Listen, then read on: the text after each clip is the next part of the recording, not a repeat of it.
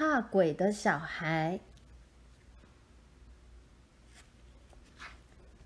小晴放学了，她无精打采的走着走着。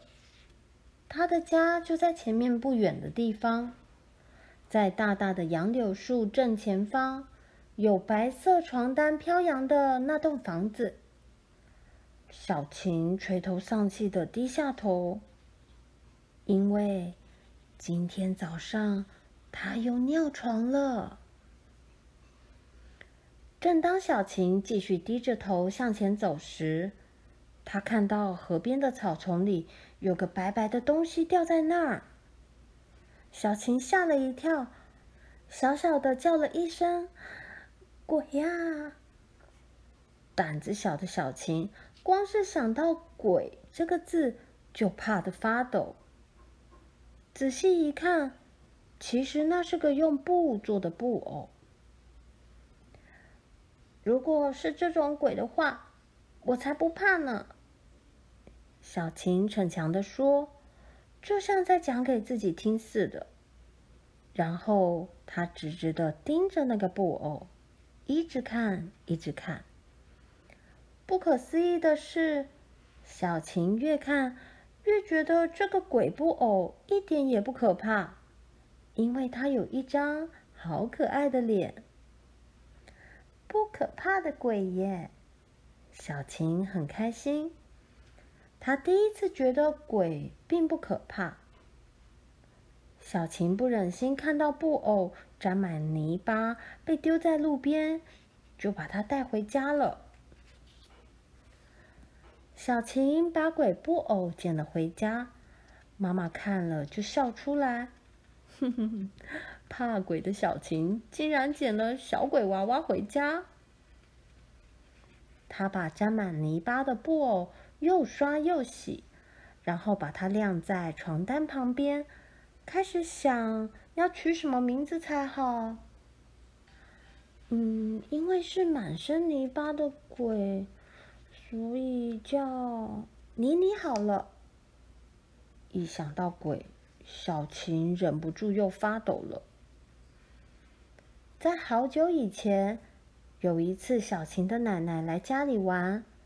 奶奶看到小晴尿床的床单后，她说：“小晴又尿床啦，为什么呢？”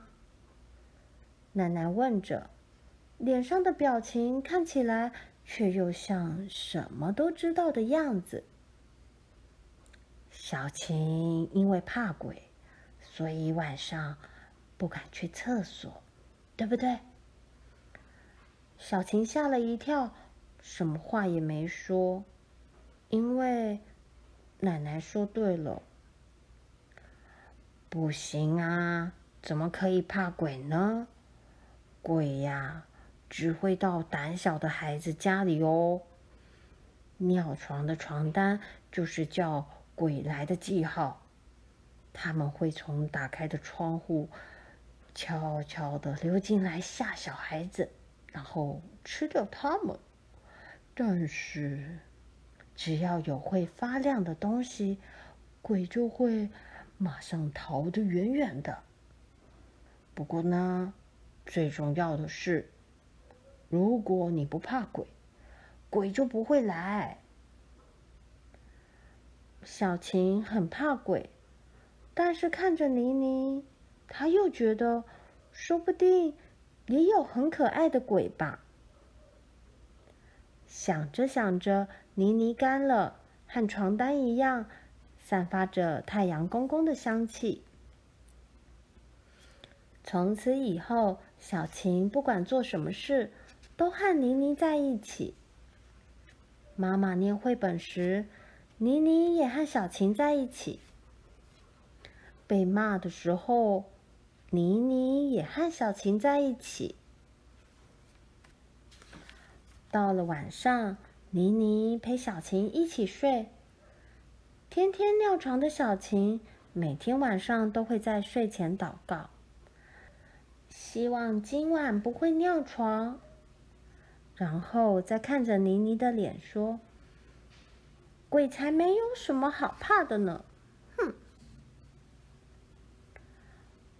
有一天晚上，小琴在半夜醒了，她好想上厕所，和平常一样，她又把眼睛紧紧闭上，想继续睡下去，因为她觉得好像有鬼躲在房间的角落里。这时，她闻到太阳公公的香气扑鼻而来。对了，有妮妮陪着我啊！小琴在心里对自己说：“再看看妮妮的脸，妮妮一如往常对她微微笑。”于是，小琴心里有了一点点的勇气。小琴下定决心，一鼓作气的坐起来，把棉被掀开，然后轻悄悄的打开拉门，走到外面。走下楼梯，他听见厨房传来滴答滴答的水滴声，就连时钟指针走动的咔啦咔啦声，都听起来特别大声。小琴到了厕所门前，这时她想起了一件事，忍不住觉得背后发凉。家里的厕所窗户。总是会打开一个小缝。虽然在天黑之前，小琴会把窗户关得紧紧，但每次到了早上，窗户又被打开了。一定是妈妈每天早上把窗户打开的吧？对吧，妮妮？小琴对他说。他伸出手，想把电灯打开。但是小手却抖呀抖的，不停的颤抖。